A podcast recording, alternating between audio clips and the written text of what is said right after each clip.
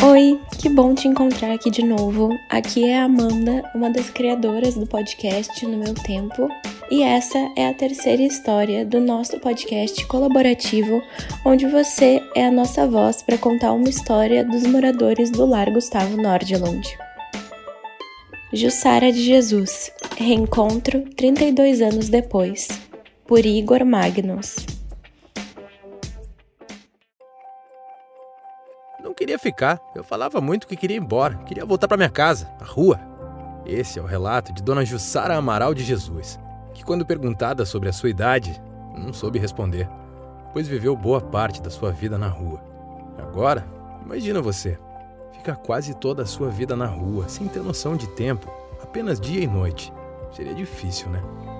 Ela ficou 32 anos sem ver sua filha.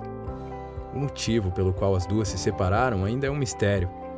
Mas foi por meio do lar Gustavo Nordlund que o encontro entre mãe e filha foi realizado. Era um dia normal no lar para todos os velhinhos, menos para mim, que estava esperando minha filha. Muito tempo tinha se passado e, para minha surpresa, ela já estava uma moça linda e carregava uma criança, meu neto. Aquele dia iria mudar o rumo de Dona Jussara, pois depois disso ela começou a gostar de morar no lar das enfermeiras e das outras senhoras que moram com ela. Na rua eu era andarilha, caminhava muito durante o dia, mas eram outros tempos, eu não tinha medo de nada, não tinha marido, era só eu e o mundo. Essas foram as palavras de Dona Jussara sobre a sua história. Hoje, vó Juju, como é conhecida, depende muito mais do lar do que antes, pois se encontra mais debilitada. Atualmente, consegue andar apenas com o auxílio de uma cadeira de rodas. O encontro com a minha filha foi ótimo. Ela trouxe meu neto, que eu nem conhecia, trouxe também minha alegria de volta. Para Dona Jussara, as ruas eram sua família. Até que o lar Gustavo Nordlund provou o contrário. Levou sua filha, com seus filhos, para irem visitar a senhora. E isso só foi possível porque o lar sempre tenta buscar os familiares daqueles que acabam chegando sozinhos. Para Jussara foi um novo começo, pois desde então ela se comunica muito bem com todos e gosta de todos. Além dela, todas as outras senhorinhas tiveram o prazer de conhecer a filha da avó Juju e, segundo ela, gostaram muito da moça, que foi muito cuidadosa e simpática. Durante o tempo em que viveu na rua, nada de mal lhe aconteceu. Sempre foi bem regrada com tudo, seguia a vida normalmente. Até porque eram outros tempos.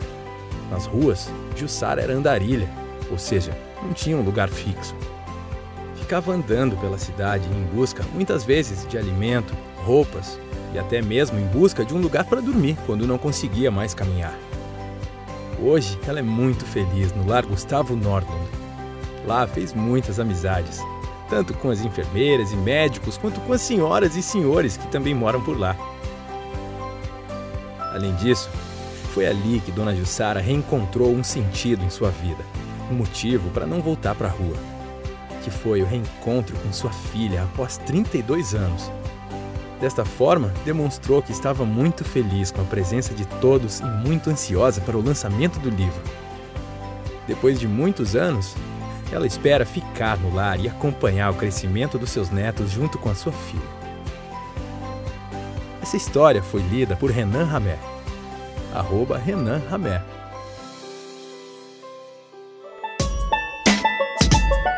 Por hoje é só. Espero que vocês tenham gostado da história da Jussara.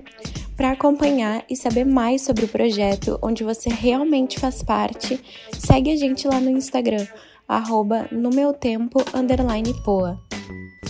Lembrando que o projeto tem como objetivo principal aproximar os moradores do Lar Gustavo Nordlund com pessoas do Brasil inteiro, já que eles não estão recebendo visitas desde o início da pandemia.